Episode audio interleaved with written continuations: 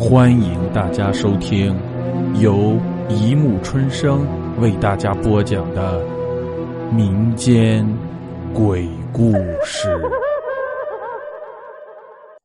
第三百集《土豪的故事》。这个土豪叫王福秀，他巅峰时期有多少财富，现在已经无法考证，只知道他在我们镇上有几千亩良田。他家的山林面积究竟有多大？我们那的人基本上也没什么概念。有一个说法，他带了干粮走两天不停步，还没有走完。我们那里产茶油，他家的油多到已经没有容器装，只能挖一排浮塘用来盛放。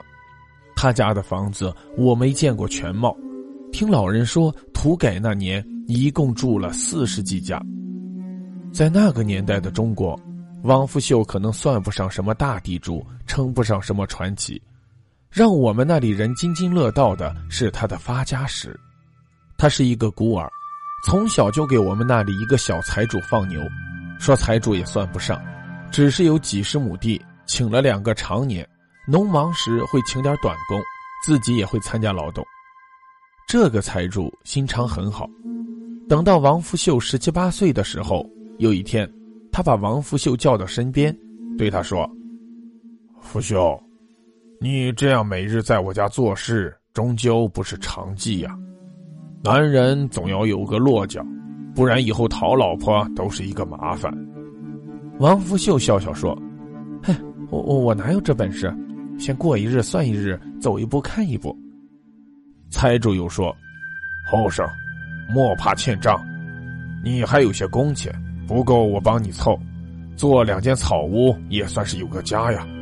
王福秀也没在意。这天夜里，王福秀半夜听到牛圈里一头大母牛不停的哞哞叫，他一直放牛，对牛有了感情，就披了衣服到牛圈查看，没发现有什么异常情况。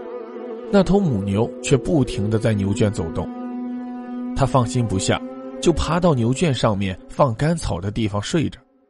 刚合眼，迷迷糊糊看到有个须发苍白的老头站在自己面前。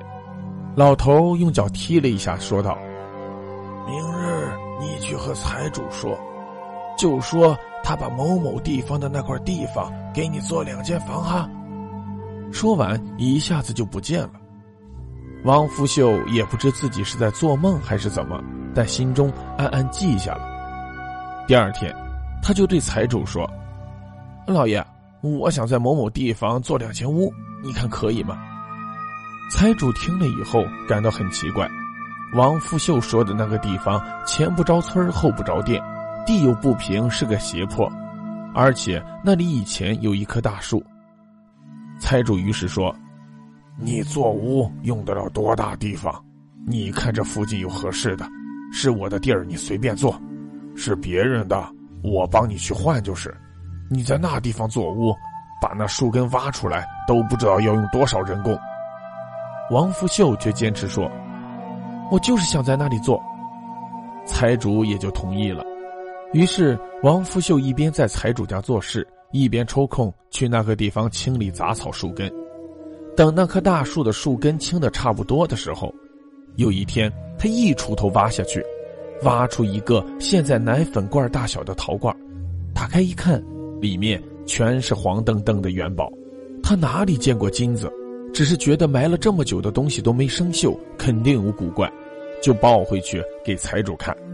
财主一看大吃一惊，对王福秀说：“这下你发财了，这都是金子。”王福秀却没有显得兴奋，只是对财主说：“呃，这是从你地里挖出来的，要归你。”财主却连忙推辞说：“鱼上半斤有注定。”这金子在我家埋了这么多年代都没人得到，注定是你的。这钱我花不得。王福秀却依然推辞。最后财主说：“这样，福秀，你要是信得过我，这坛金子放我这儿，尽拿这些金子去做屋。”于是王福秀开始大造房子。据说前前后后总共花了一年半时间。王福秀的房子快造好的时候，有一天傍晚。工匠们聚在一起抽烟聊天忽然看到一头牛不紧不慢的跑到屋里去。大家跑去赶的时候，却发现牛在屋里消失了。